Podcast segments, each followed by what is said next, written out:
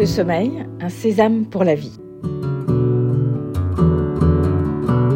Bonjour, je suis le docteur Madia Elafi, pneumologue, allergologue et spécialiste des troubles du sommeil. Je suis présidente de l'association IDEAS pour la création de réseaux interdisciplinaires de soins des problèmes de sommeil des enfants et des adolescents. Parce que bien dormir, c'est bien grandir et bien apprendre. Je reçois dans ce podcast des experts de la médecine du sommeil afin de mieux comprendre les différents troubles qui peuvent toucher nos enfants et nos adolescents et nous aider, nous parents, à mieux les soigner en comprenant ce qui se passe la nuit. Et surtout, je reçois des familles, les enfants, maman et papa, pour recueillir leurs témoignages, leur vécu au quotidien, afin de nous faire part de leur expérience, des difficultés de sommeil de leurs enfants ainsi que les répercussions sur leur vie.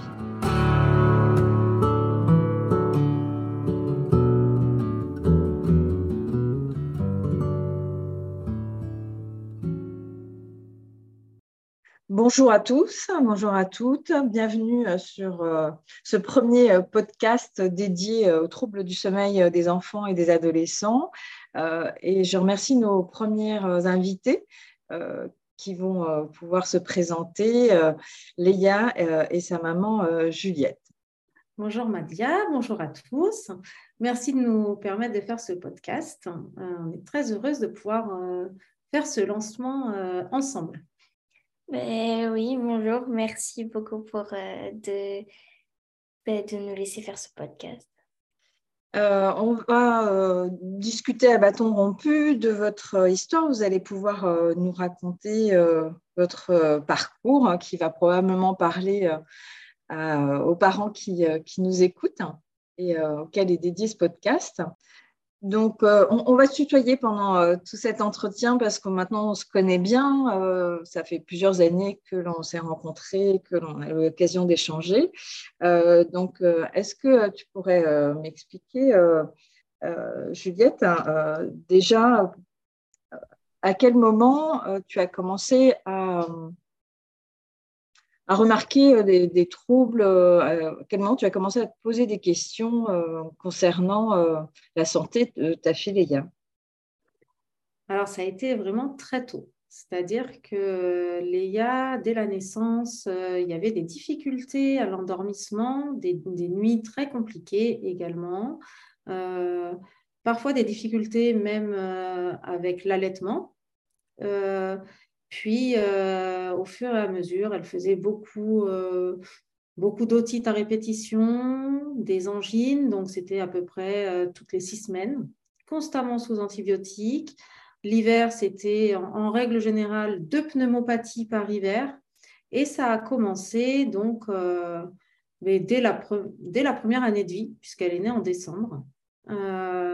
Puis euh, un jour, je me suis approchée de son berceau et j'ai constaté qu'il euh, y avait eu une pause respiratoire.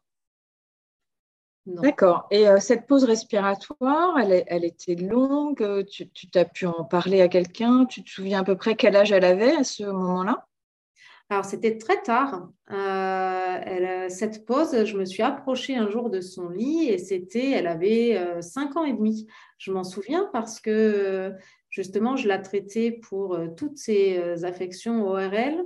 Euh, à deux ans et demi, elle avait été opérée des amygdales et des végétations. On a essayé avec les médecins à l'époque d'enrayer un peu toutes les pathologies infantiles. Et malgré ça, les pathologies continuaient, persistaient, la fatigue, puis l'énervement, l'absence de sieste, les nuits qui continuaient à être compliquées, euh, et un jour, euh, j'avais toujours peur, je ne sais pas, j'avais cet instinct de maman qui me disait euh, va voir ton enfant, voir si elle continue à respirer correctement la nuit. et ça depuis la naissance. Et elle avait 5 ans et demi quand je me suis aperçue de cette pause qui a duré, mais peut-être deux, deux, secondes. Mais elle avait repris sa respiration. et pourtant, ce n'était pas flagrant en soi. Mais, euh, mais ces deux secondes m'ont fait vraiment très peur. D'accord. Et c'était euh, suite à, la pause respiratoire, elle avait eu une reprise bruyante de la respiration? Parce que souvent les, quand les parents décrivent ces pauses à leurs médecins, notamment en pédiatrie, on les rassure en leur disant qu'il y a des, apnées qui peuvent être physiologiques. et pour les parents, c'est pas évident de distinguer. et souvent, c'est plutôt le bruit à la reprise respiratoire qui nous permet de, faire un peu le distinguo. Eh bien non, il n'y avait pas de bruit pour ma fille. Euh, j'ai simplement observé euh, l'effort respiratoire au niveau du thorax et euh, ce besoin qu'elle a eu de mettre au départ la tête en arrière pour reprendre de l'air et donc d'ouvrir la bouche. Mhm. Et ensuite, ce qui m'avait aussi interpellée, c'est qu'elle s'est retournée et elle s'est mise les fesses en l'air. D'accord. Voilà. sa façon à elle de dégager un peu ses voies respiratoires, c'est ça? C'est exactement ça. Et à chaque fois qu'elle avait des difficultés à respirer, c'était toujours euh, dans ce schéma-là. Elle changeait de position et surélevait les fesses. Exactement. elle mettait la tête en arrière.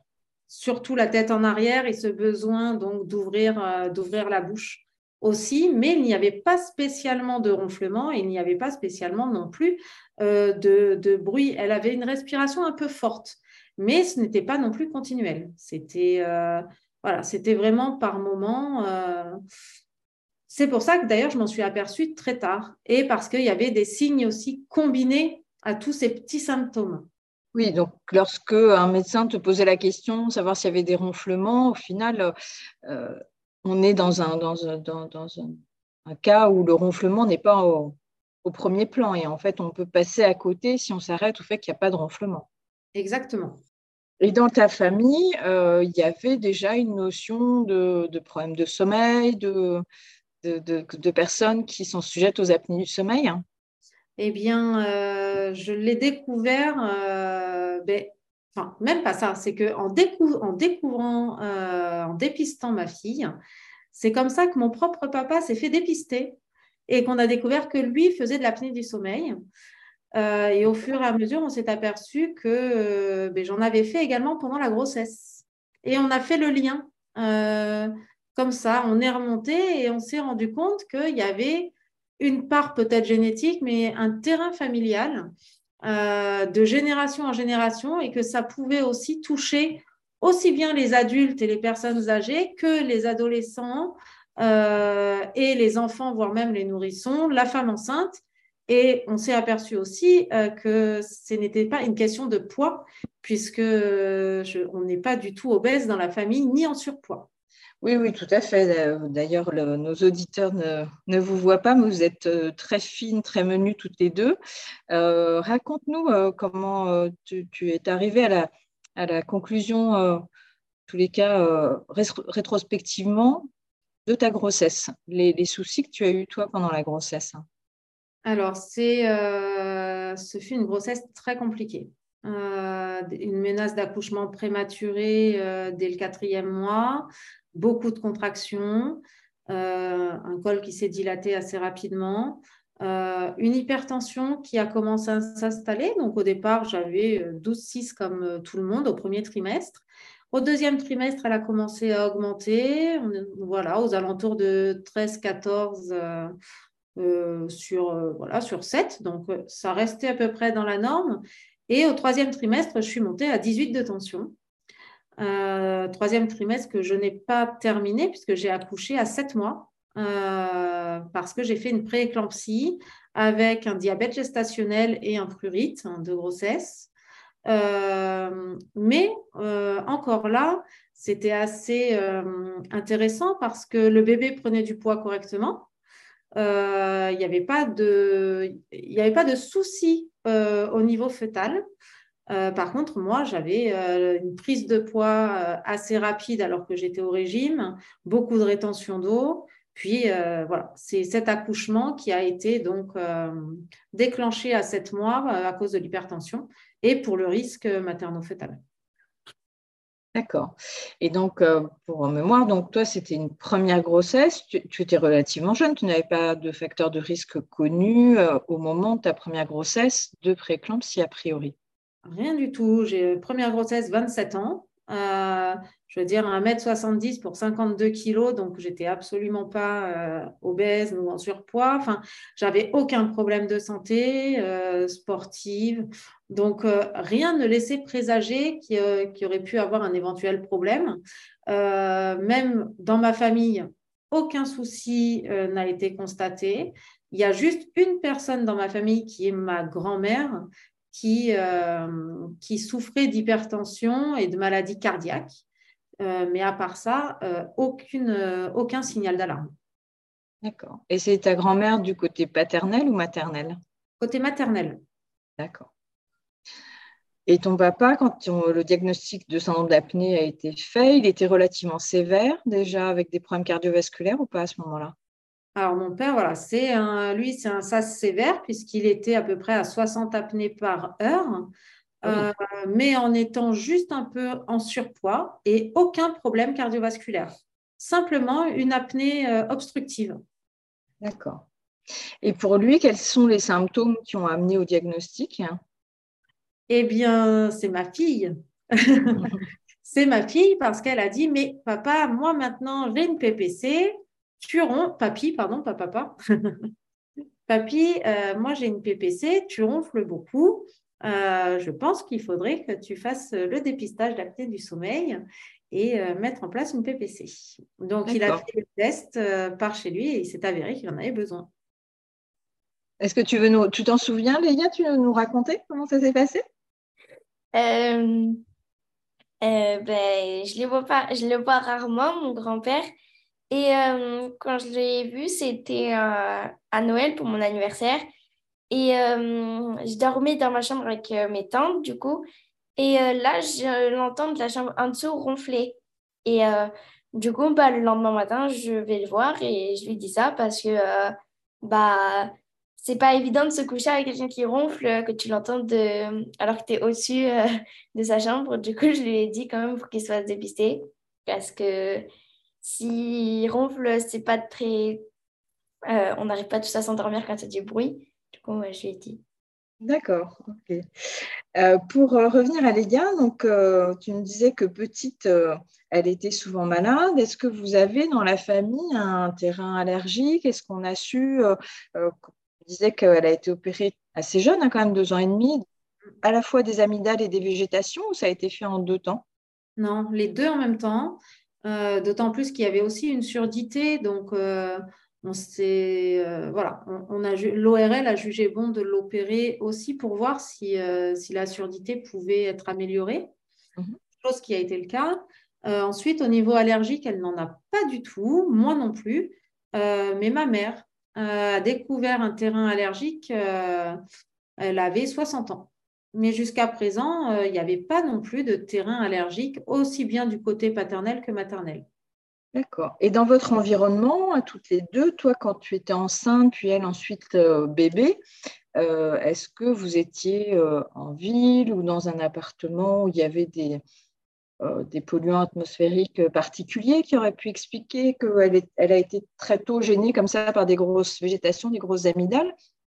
Qui on va le rappeler pour, euh, pour les personnes qui nous écoutent, chez l'enfant, une des premières causes euh, de difficulté à respirer la nuit et de ces fameuses apnées du sommeil, de, des efforts respiratoires que font les enfants et, et, qui les gênent la nuit et la journée.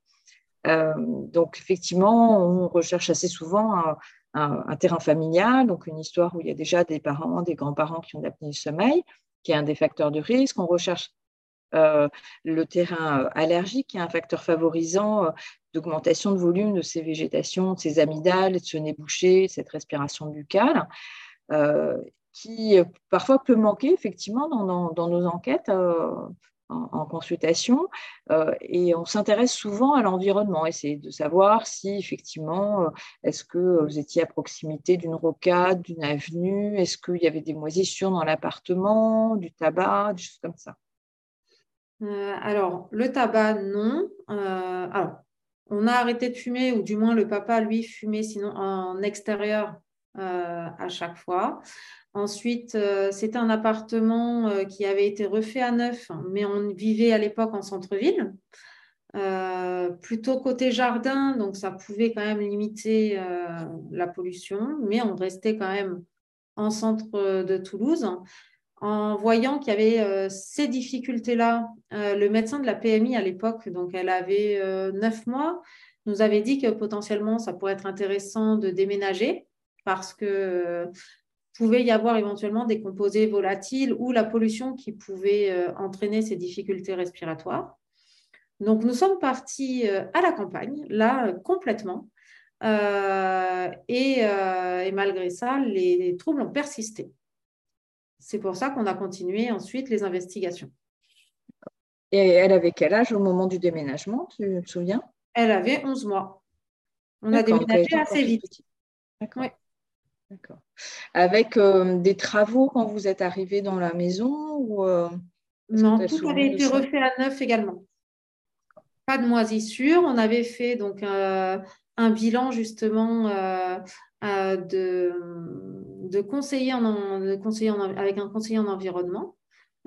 pour, pour vérifier les moisissures, les composés euh, qui pouvaient gêner éventuellement à la respiration, jusqu'à même identifier euh, les produits ménagers que je pouvais euh, éventuellement utiliser parce qu'ils sont nombreux et qui sont nombreux à être nocifs pour la santé. Donc là-dessus, il n'y avait pas de souci. La question ensuite s'était posée sur éventuellement une allergie aux acariens. C'est là que j'ai changé toute la literie que j'ai investie dans dans des, voilà, des, euh, je sais plus comment on appelle ça, mais euh, des, des, matelas spécifiques, des draps euh, spécifiques, que je changeais les draps toutes les semaines. Enfin bon, il y avait aussi toute une hygiène de vie, plus de peluche, plus de tapis, ce qui n'était pas toujours évident pour un bébé en plus. Et, on a quand même éliminé tout ça, et ça a amélioré. Je ne peux pas le cacher, ça a amélioré son sommeil, ça a amélioré sa respiration les troubles ont quand même, euh, malgré tout, persisté. D'accord. Donc, c'est vrai que dans, l'histoire, on a la prématurité, hein, qui est un facteur de risque connu. Dans les problèmes de succion, d'allaitement, est-ce qu'il y avait eu un diagnostic de euh, frein court, par exemple? Est-ce que euh, c'est quelque chose qui avait été regardé, qui a été évoqué On n'en a jamais parlé. on ne m'en a jamais parlé, ça n'a jamais été évoqué. tout ce qui est, on m'en a parlé très récemment. Euh, donc, il n'y avait, euh, il y a aucun, aucun rendez-vous qui s'est porté sur des troubles de l'oralité et je n'ai eu aucune aide non plus au niveau de l'allaitement euh, et au niveau de la succion. D'accord. Ce qui aurait pu aider éventuellement déjà au début, toute petite, à améliorer la respiration peut-être.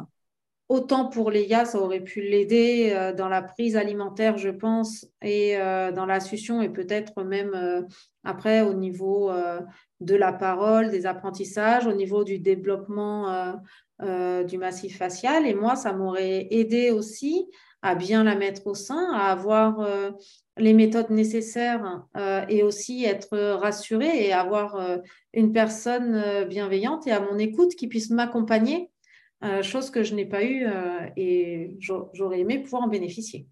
D'accord. Ce qui, ce qui, commence à se développer un peu plus maintenant, de conseillères en lactation euh, et mm. effectivement de personnes qui vont dépister les problèmes d'oralité chez les, chez les tout petits. Il y a une, effectivement une controverse par rapport aux freins de langue court.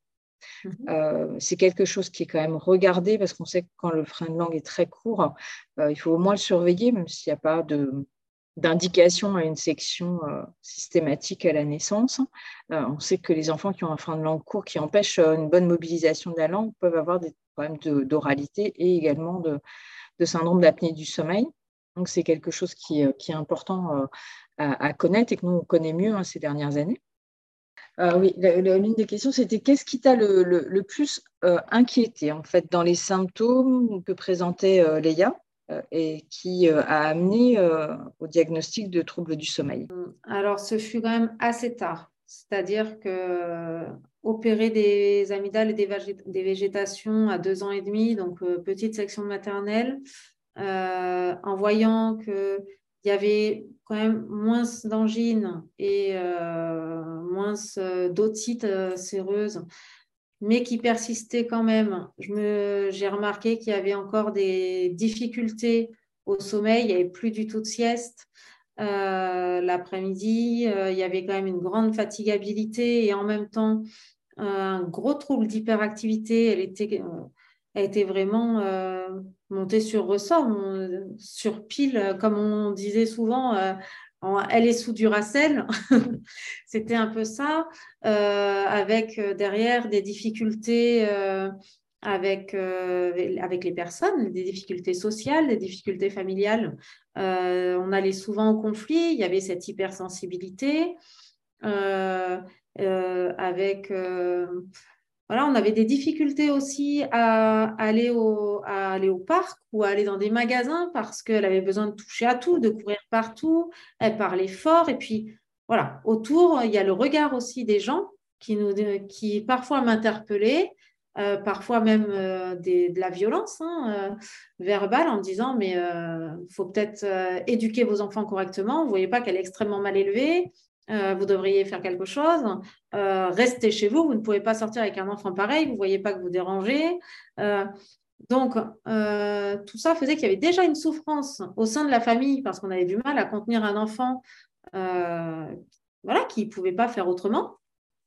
plus derrière le regard des gens. Ensuite, j'ai essayé de consulter des psychologues, des pédopsies. Tous me disaient, non, mais moi, je vois rien. Euh, faut juste augmenter votre seuil de tolérance. Hein. C'est peut-être vous, en tant que parent, qui avez un problème. Donc, voyez un psy vous-même.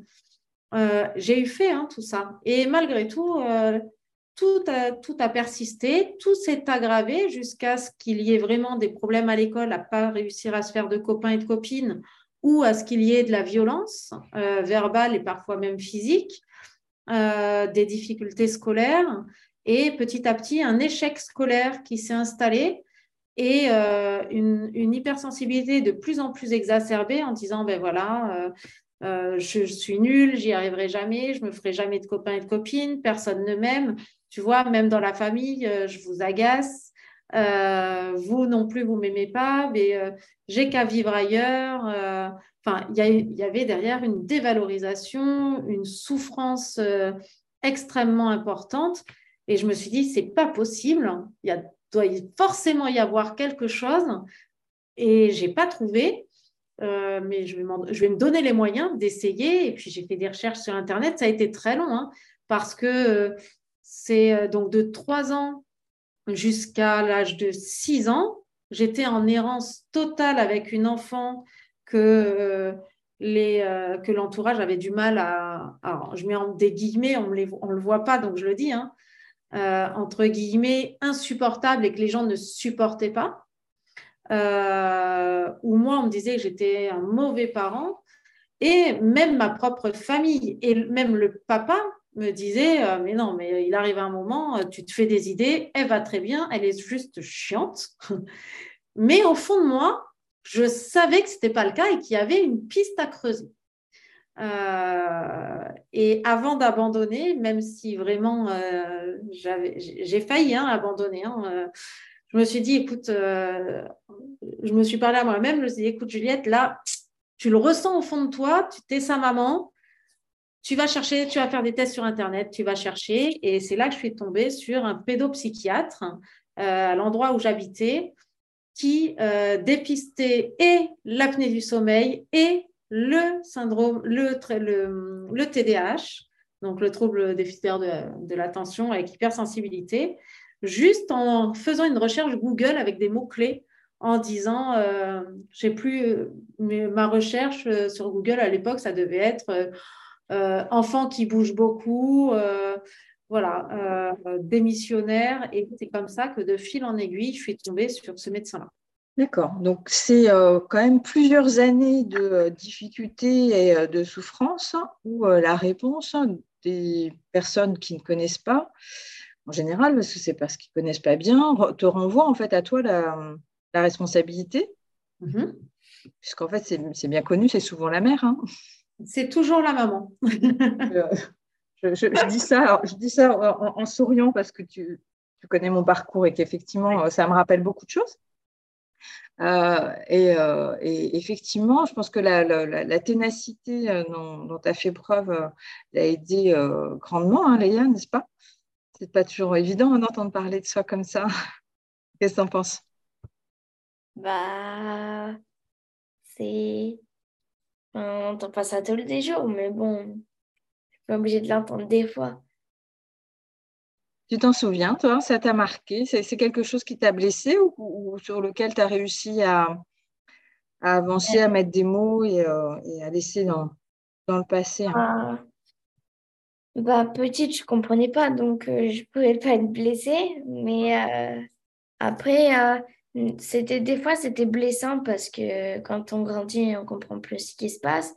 Et après, non, j'arrive à en parler. J'ai pas de souvent, j'ai pas de honte à en parler et euh, non, voilà. Et c'est important parce qu'il n'y a absolument aucune honte à parler de, difficultés qu'on peut rencontrer dont tu n'es pas responsable. Effectivement, c'est compliqué parce que le regard de, l'extérieur, hein, moi, je, mon fils, pour, parler de notre cas, euh, je l'appelais moi un aspirateur à bêtises. C'est un peu comme toi, Léa. Mon fils aîné, quand on arrivait quelque part, euh, s'il y avait une bêtise à faire, il la trouvait donc j'étais euh, tout le temps aux aguets et effectivement, euh, on se dit, mais mince, euh, je ne sais pas y faire. c'est son premier enfant en plus. Hein. Moi, je ne sais pas y faire, je ne sais pas l'éduquer.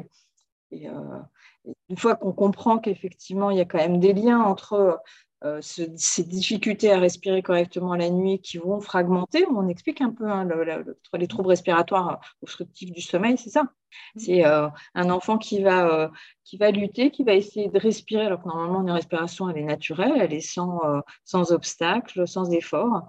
On respire, on dort, on fait ses stades de sommeil et puis on se réveille frais et dispo le matin. Et petit bébé, on fait des siestes, puis après, on n'a plus de sieste, mais dans la journée, on, est bien euh, à la fois psychologiquement euh, et, physiquement et on a ces apprentissages à son rythme. Euh, les enfants n'apprennent pas tout du même, au même moment, mais on apprend à marcher, à parler, à lire, à écrire. et effectivement, il y a beaucoup de, de, recherches scientifiques qui montrent bien les liens entre des difficultés à respirer, la fragmentation du sommeil, c'est-à-dire un sommeil qui est haché à cause de ces difficultés respiratoires et des conséquences dans la journée pour ces enfants, à la fois sur le plan émotionnel, donc avec des colères, avec euh, des difficultés à gérer la frustration, à gérer les émotions, de l'impulsivité, euh, des, mises en danger des fois avec des enfants qui traversent les rues, qui, lâchent les mains, des choses comme ça, euh, et aussi dans des capacités d'apprentissage qui vont être entravées par, par la sévérité plus ou moins prononcée de ces troubles du sommeil. Euh, et donc, dans les problèmes d'apprentissage, il, peut y avoir les problèmes d'acquisition euh, du langage, comme il peut y avoir euh, de la, des dys, hein, comme on les décrit, hein, de la dyslexie, la dyscalculie, la dysorthographie. et ce sont des symptômes qui se recoupent beaucoup avec ce fameux TDAH, trouble de l'attention avec ou sans hyperactivité. on sait que quand on a des troubles du sommeil, on peut avoir des signes qui ressemblent à ce TDAH. Et quand on a euh, euh, un trouble caractérisé TDAH diagnostiqué, il y a souvent des troubles du sommeil associés. De la poule et de l'œuf, on va dire hein, que euh, c'est encore controversé, en tous les cas en discussion, mais force est de constater que ces deux pathologies sont souvent intriquées et, que, et que les traitements adaptés euh, existent euh, et surtout que l'un va influencer l'autre et notamment les troubles du sommeil vont avoir un impact négatif, vont aggraver les symptômes s'il y a un TDAH sous-jacent. Euh, et on sait que quand il y a un TDAH, il y a des troubles du sommeil avec un sommeil plus fragmenté. Et ce sont deux pathologies qui coexistent beaucoup, pas systématiquement. On a des fois des enfants qui ont un syndrome de l'apnée du sommeil sévère et qui n'ont pas de TDAH. Et on peut avoir des enfants qui ont un TDAH avec un sommeil fragmenté sans qu'il y ait de, vrai syndrome d'apnée du sommeil. En revanche, il y a un message qu'on veut passer, ces trois, c'est que c'est très important de questionner, mm. d'interroger et de rechercher euh, ce syndrome d'apnée du sommeil parce qu'il y a des, propositions thérapeutiques euh, à la clé. Qu'est-ce qui vous a été proposé? Que, euh, quel, parcours vous avez eu? Alors, par rapport à ce diagnostic et à ce traitement? Alors, le parcours a été euh, très compliqué également. Euh, donc, avant de rencontrer donc ce pédopsychiatre sur Toulouse qui est à la ce neuropédiatre pardon qui est à la retraite aujourd'hui, j'ai été aussi confrontée à une errance. C'est que j'ai commencé par consulter un ORL spécialisé dans les troubles du sommeil, mais qui refusait de traiter l'enfant. Donc, il avait bien identifié euh, un trouble d'apnée du sommeil chez Léa, mais il m'a dit, moi, il faut aller voir un spécialiste de l'enfant euh, parce que je ne lui mettrai pas en place de traitement, je ne sais pas faire. Donc, on a dû attendre encore trois mois. Parce qu'elle avait déjà été opérée, hein. c'est pour ça. Hein, voilà, elle avait déjà été opérée donc à deux ans et demi et à l'âge de six ans, on a revu, euh, enfin, on a vu à nouveau un ORL qui a permis euh, de faire un dépistage, le premier, d'apnée du sommeil. Le rapport a bien dit qu'il y avait de l'apnée du sommeil, donc euh, chez une petite de 6 ans à 8 par heure, et qu'il y avait aussi ce qu'on appelle des micro-éveils. Donc là, c'est toi qui pourras plus expliquer ce que c'est. Et qu'il y avait, donc, il y a des, des vraies apnées, donc où elle s'arrête complètement de respirer, mais il y a aussi des hypopnées, donc euh, où elle fait des moitiés d'apnée. Ça aussi, tu l'expliqueras mieux que moi. Euh, euh, et, ces apnées empêchaient donc l'oxygène d'arriver correctement dans ses organes et son cerveau, puisque elle est désaturée jusqu'à 89% la nuit. ce qui faisait qu'elle n'était pas du tout reposée, qu'il y avait des difficultés. Donc, on est allé voir derrière euh, une psychiatre spécialisée, euh, pareil, là chez l'enfant. Elle est restée une nuit à l'hôpital pour faire le test. Bon, la machine est tombée en panne en milieu de nuit, mais de 10 heures le soir à 3 heures du matin, il y avait quand même un enregistrement qui pouvait visiblement permettre euh, l'analyse. Les résultats se sont révélés identiques au premier, Pareil, le même nombre d'apnées, d'hypopnées, euh, etc. Et là, ce médecin m'a dit, on ne presserait pas de traitement euh, pour les enfants, on n'est pas pour dans le centre.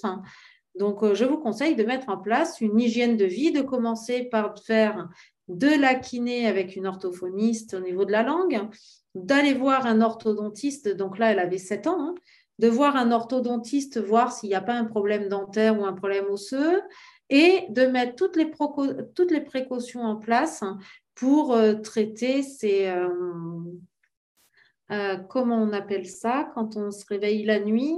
Je perds mes mots. Les micro-éveils. Hein. Non, tu sais, quand on, quand on se réveille la nuit. le somnambulisme, crise de somnambulisme. Voilà.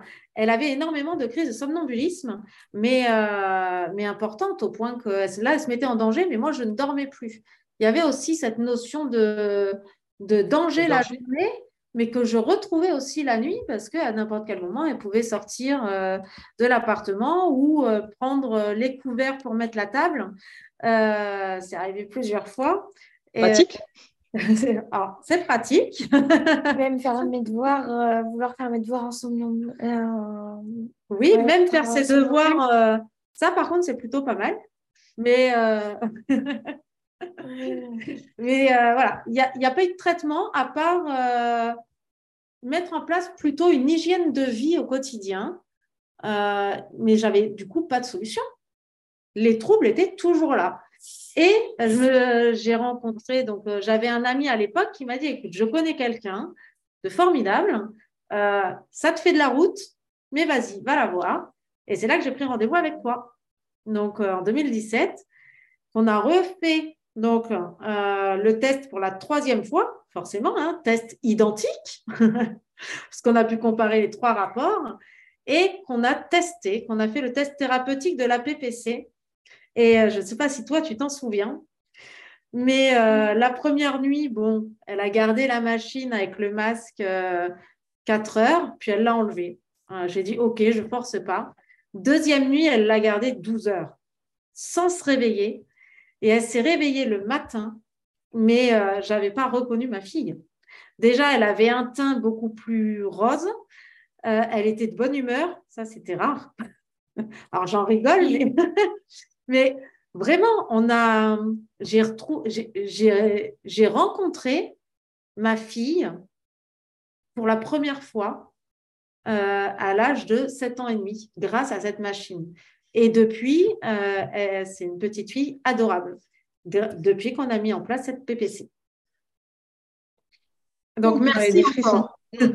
merci, Madia, parce que tu, honnêtement, tu as, sauvé non seulement la, fille, la, vie de ma fille, parce qu'il y avait de réels troubles respiratoires, mais aujourd'hui, je peux le dire, tu as sauvé aussi euh, notre vie familiale et, euh, son, et sa vie, euh, sa vie scolaire et sa vie sociale. Parce que depuis, et, c'est vrai, hein, c'est flagrant, depuis qu'elle a la PPC, elle a pu retrouver et elle a pu se faire des amis.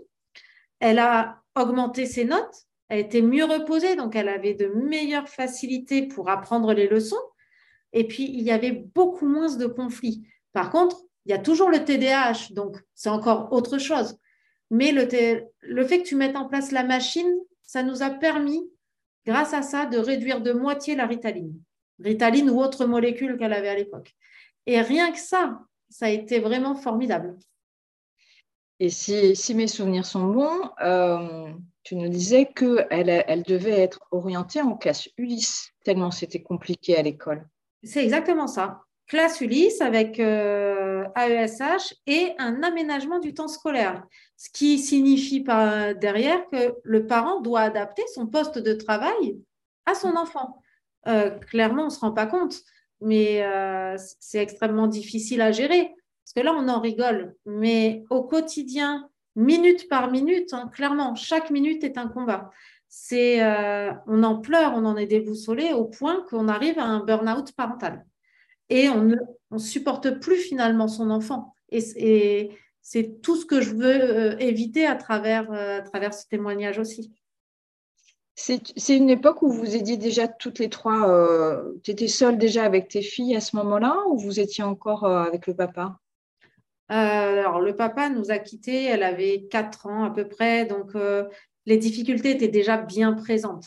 Et c'est vrai que je pense que ça a été une des raisons qui a poussé à la séparation parce que c'est j'étais vraiment sur les enfants, euh, mais la gestion des enfants, c'est déjà compliqué donc pour un jeune couple, encore plus quand il y a un enfant à problème, c'est-à-dire qu'il y avait énormément de caprices, de crises, les nuits étaient courtes, voire hachées, euh, il y avait aussi euh, beaucoup de violence à l'école et, et par les entourages, que ce soit l'entourage familial, mais aussi la violence extérieure. Euh, c'est extrêmement compliqué à gérer pour un enfant hein, de se sentir totalement isolé et incompris. Euh, donc, ça a poussé, je pense, aussi à la séparation, même s'il n'y avait pas que ça. Euh, et aujourd'hui, aujourd'hui, il retrouve une petite fille voilà, au top grâce à tous ces traitements.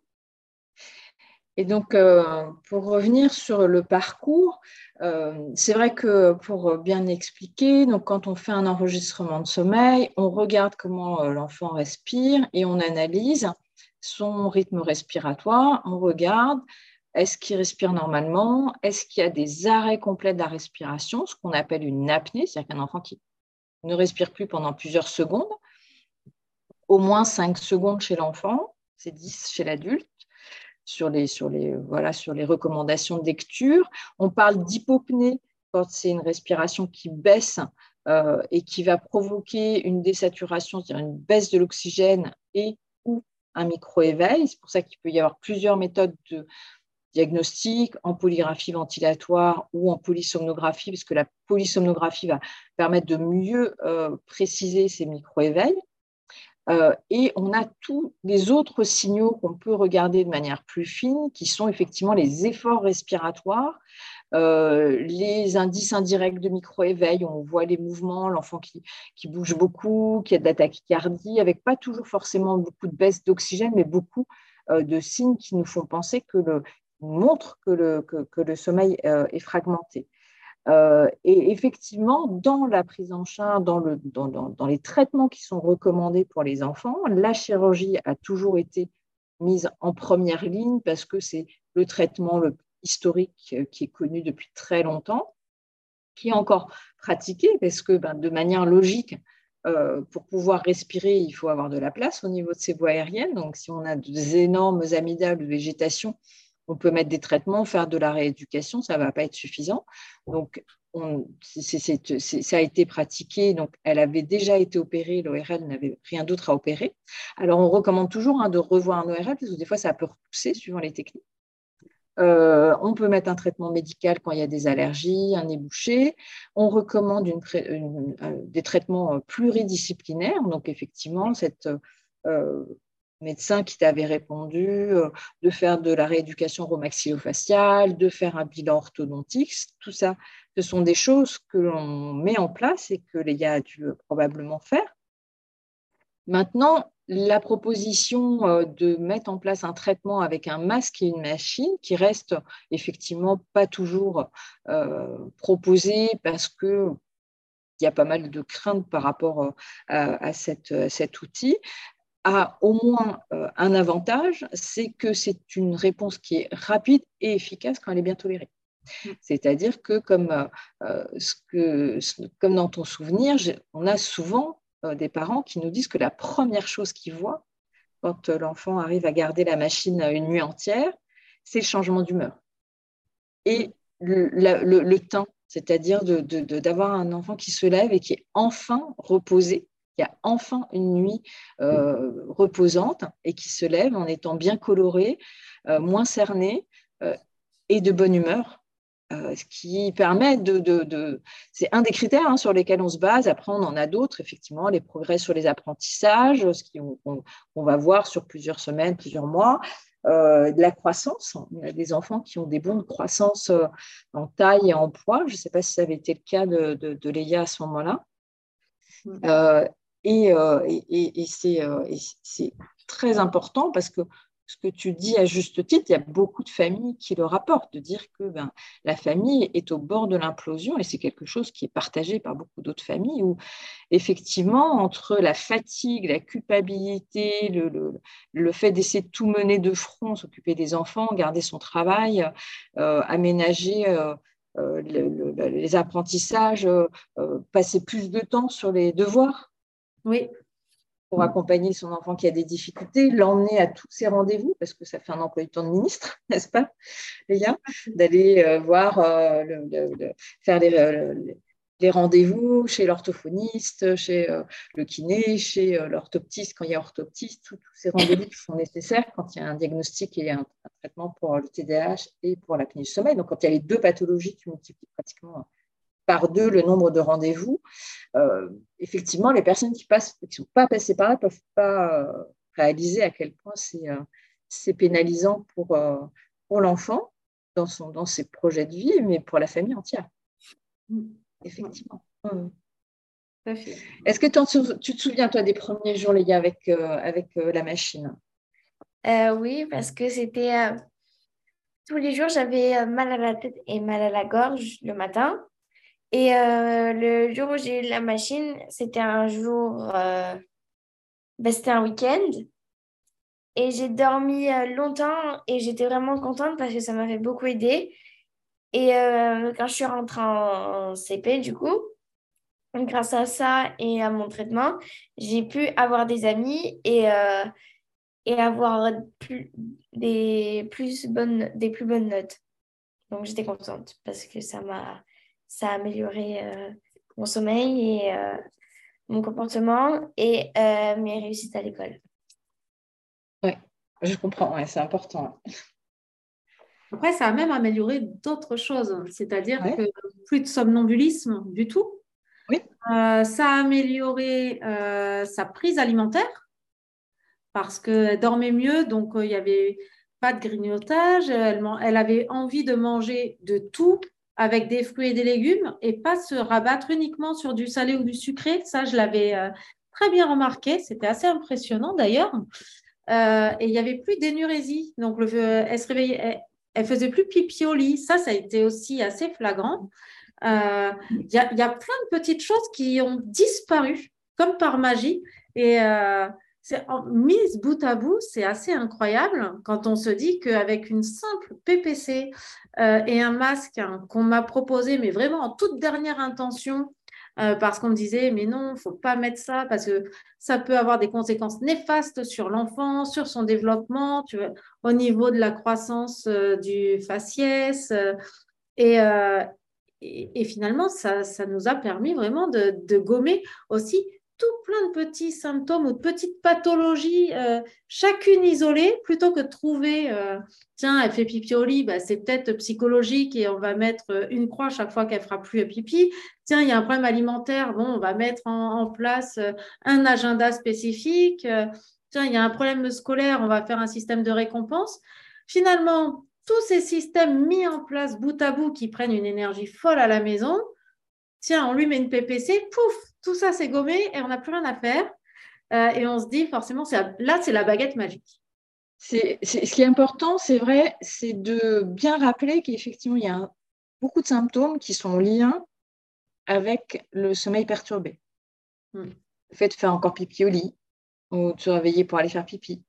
Euh, les, parasomnies en général, c'est-à-dire que euh, un enfant qui a beaucoup de cauchemars, de terreur nocturne, de somnambulisme, les enfants qui grincent des dents toutes les nuits, euh, qui parlent dans leur ou qui crient la nuit, ce sont des ce qu'on appelle des parasomnies. Alors, on peut tous en avoir. Les enfants, suivant les âges, ils vont avoir des terreurs nocturnes ou des cauchemars. C'est en fait la répétition, c'est le fait que ce soit très fréquent, récurrent, euh, et que ça puisse mettre l'enfant en danger. Effectivement, hein, le, somnambulisme, j'ai un de mes petits patients qui est tombé d'un, euh, qui est sorti de chez lui et qui est tombé d'un pont. Heureusement, il n'a rien eu de grave, mais effectivement, euh, on, dans les conseils qu'on donne quand il y a euh, du somnambulisme, en attendant de, trouver la cause et de, résoudre euh, le problème, s'il n'y a pas de médicament magique pour le somnambulisme, il faut trouver la cause de, ce sommeil fragmenté, c'est de sécuriser l'environnement, c'est de, en fonction de la chambre, la fenêtre, la porte, les escaliers, euh, la porte d'entrée, de pouvoir sécuriser l'environnement pour que quand l'enfant se réveille et qu'il ne sait pas ce qu'il fait, ne, se mette pas en danger et qu'il ne lui arrive rien de grave. donc, effectivement, dans les, dans, les traitements qu'on peut proposer, quand la, machine avec la pression positive continue euh, est bien tolérée par l'enfant, ça arrive hein, qu'il y ait des enfants qui ne la tolèrent pas, euh, qu'elle est bien portée, on peut avoir une nette amélioration de l'ensemble de ces symptômes. Et ça permet souvent euh, aux parents et aux praticiens de se rendre compte qu'effectivement, des symptômes qu'on pourrait des fois rapporter à trop choses sont bien liés à ça. Mm.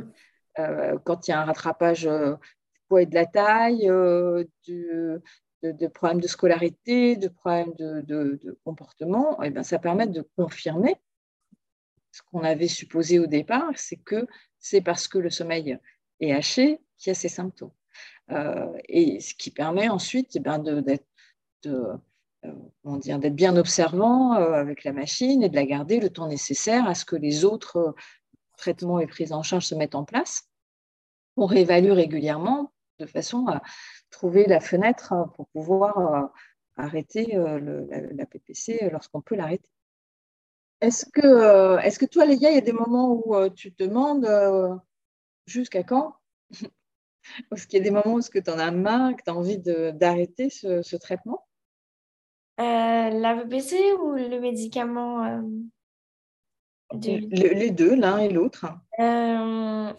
La BBC, non, parce que le soir, quand euh, j'arrive pas à m'endormir, quand je mets mon masque, j'ai l'impression d'être dans ma bulle et du coup, euh, de plus rien entendre. Et du coup, je suis contente de la mettre le soir. Le médicament, en revanche, euh, des fois, là, par exemple, je l'ai arrêté. Je l'arrête des fois parce que c'est... soit ça me coupe l'appétit, soit ça peut, des fois, j'ai plus envie de rien faire, en fait à cause de ça. Et donc, euh, bah, c'est pour ça que des fois, je l'arrête. Et, mais sinon, la PPC, non, j'ai jamais envie de l'arrêter. D'accord. Est-ce que tu as fait des tests, des moments où tu as fait des pauses, où tu as arrêté la machine quelque temps pour voir un petit peu si tu en avais encore vraiment besoin ou pas? Euh, Oui, j'ai fait donc un primaire. J'ai fait une pause et de la machine et de mon médicament parce qu'en primaire, je n'étais pas encore sur Ritaline. Et j'ai fait une pause de mon médicament et de ma machine. Et euh, après, ma, ma professeure de, de CE2, elle a appelé ma, mère et elle, lui a demandé euh, qu'est-ce qui s'était passé parce que j'étais plus concentrée et que j'avais des mauvaises notes. On n'a pas la réponse à la question qu'on peut légitimement se poser, de se dire, et si on avait pensé aux apnées du sommeil beaucoup plus tôt, euh, et si on avait mis un certain nombre de traitements beaucoup plus tôt, est-ce que euh, les soins maintenant euh, auraient été moins lourds? Il y, a pas mal de questions qui restent en suspens, hein, de quid de l'exposition materno-fétale, quid de la prématurité. On sait qu'il y a pas mal de facteurs sur lesquels on aurait tout intérêt à, comment dire, à avertir beaucoup plus les jeunes couples le plus tôt possible. Parce que, euh, tu vois, quand tu, m'expliquais que tu es arrivé dans un appartement, puis dans une maison toute neuve, euh, refaite à neuf, moi, c'est ce qui est arrivé. C'est ce qui arrive souvent, d'ailleurs, quand on, euh, on, a grandi la famille, on déménage, on fait des travaux, on fait de la peinture. Pour, pour, pour, refaire, pour aménager la chambre de l'enfant, on achète du matériel neuf, de, de puériculture, tout ça. et quand on le fait, moi, la première, mon fils va avoir 23 ans. Euh, j'ai des souvenirs de euh, mon bébé dans son transat. J'étais en congé mat en train de repeindre la cuisine. Euh, quel est l'impact? A posteriori J'y réfléchis depuis des années de me dire mais est-ce que est-ce que c'est ce qu'il a respiré au moment où je faisais la peinture? Est-ce que c'est les travaux que moi j'ai fait dans ma maison quand j'étais enceinte de lui et que j'étais en train de décoller la moquette récupérer le parquet? Est-ce que, tu vois?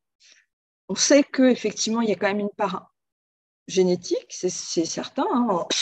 Le fait dans une famille d'avoir euh, un parent qui a de l'apnée du sommeil, ça multiplie par 3 ou 4 le risque d'avoir soi-même de l'apnée du sommeil. Donc ça, c'est un des facteurs, mais comme dans beaucoup de pathologies, c'est un des facteurs, ce n'est pas le seul. Euh, le fait d'être exposé pendant la grossesse et la petite enfance à un certain nombre de facteurs environnementaux qu'on ne maîtrise pas toujours, euh, parce que bah, tu viens, tu loues un appartement, tu ne sais pas ce que la personne euh, avant toi, moi, en l'occurrence, c'est moi qui vais acheter ma peinture. Euh, mm. mais à l'époque, je ne connaissais même pas l'expression composé organique volatile, si tu veux. Donc, c'était probablement une peinture il y a 24 ans qui était bourrée de composés organiques volatiles qu'on a tous les deux bien respiré pendant des, des jours et des jours. idem pour les meubles de puriculture, le lit, tout ce qu'il y avait dans sa chambre, c'est des choses, c'était notre premier enfant. On n'avait pas été acheter des meubles euh, anciens, on avait été acheter des meubles neufs. Et donc, il a respiré les composés organiques volatiles que dégagent euh, ces, meubles très jolis, très mignons, mais qui sont avec des cols et des choses comme ça. Euh, donc, je pense que ça, fait partie des messages qu'il est important de, poser, de passer.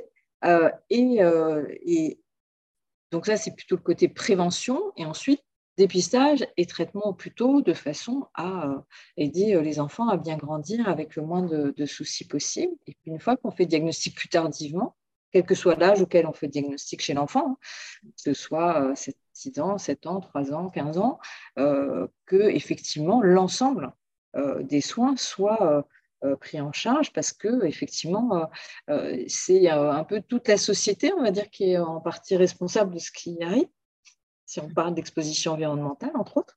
Euh, et donc, euh, ça, passe effectivement de l'économie euh, et, des soins de santé que tout le monde devrait partager. Ouais. Pour ça, on est, on est d'accord. Et donc, bah, je vous remercie beaucoup à toutes les deux. je pense qu'il y a encore, il y aurait eu encore beaucoup, beaucoup de, de choses à dire et euh, on va euh, parler euh, des outils qu'on a mis en place. donc, l'association qu'on a créée, qui donc, est à l'initiative de ce podcast, qui s'appelle IDEAS, IDEAS, Interdisciplinarité enfants-adolescents et sommeil, qui est une association destinée aux professionnels de santé pour aider à mettre en place des réseaux de soins pour euh, soigner les enfants au plus près de leur domicile.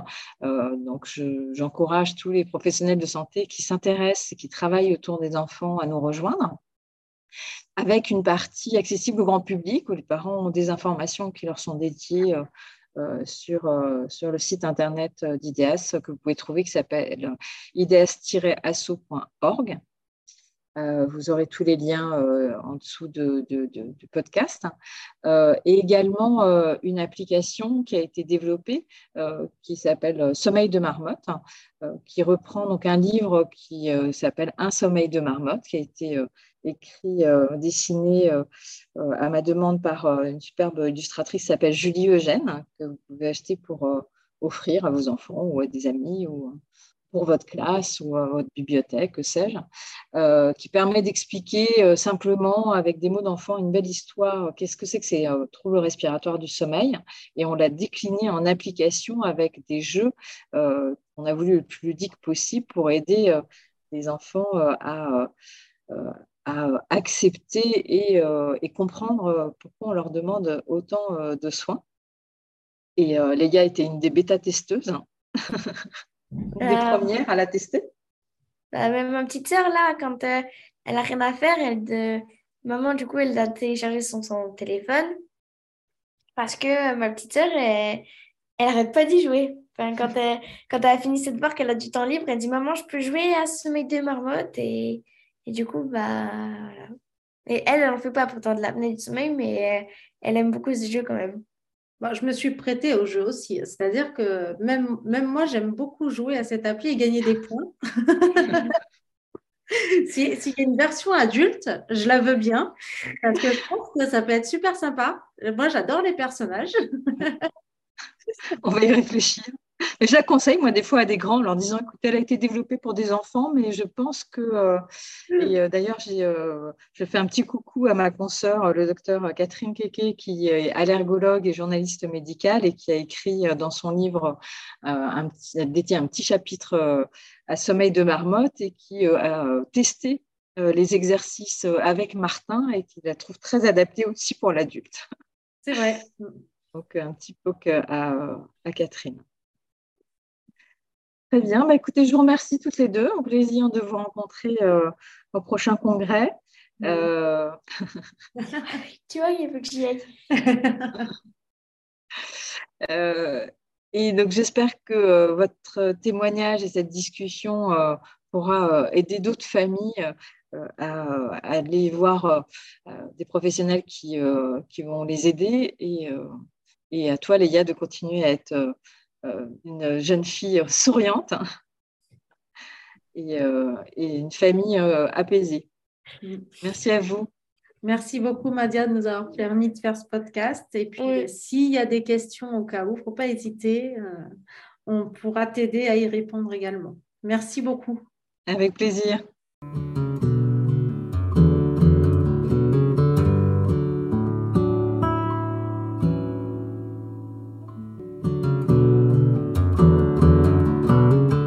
Je vous remercie d'avoir écouté cet épisode jusqu'au bout. Si vous avez apprécié ce podcast, n'hésitez pas à vous abonner, à laisser un avis sur votre plateforme préférée et à partager une story ou un post sur vos réseaux sociaux pour faire connaître ces troubles du sommeil au plus grand nombre.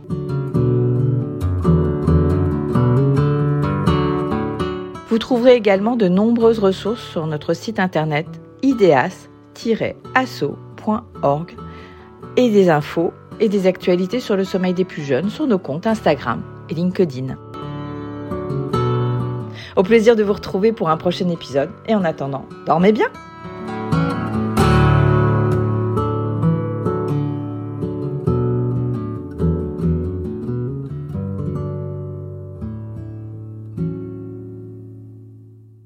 Cet épisode a été réalisé avec le soutien institutionnel de Orkin, prestataire de santé à domicile.